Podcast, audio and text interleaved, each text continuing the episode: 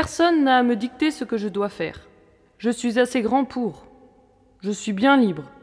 Les vieux n'y comprennent rien. André Clément nous répond.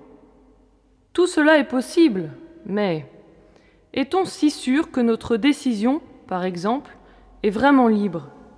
Est-on si sûr qu'elle n'est pas le résultat d'émissions télé, délayées dans les conversations avec les copains, ou de films, ou de lectures faites au hasard? Tout s'imprime en nous, fût-ce à notre insu.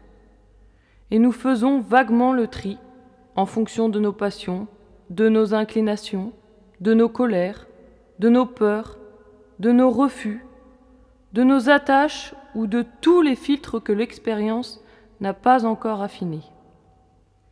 En s'en remettant au hasard de ce qui précède, on est assuré de bien des échecs ou désillusions ou désespérances. Alors, quel est le meilleur maître?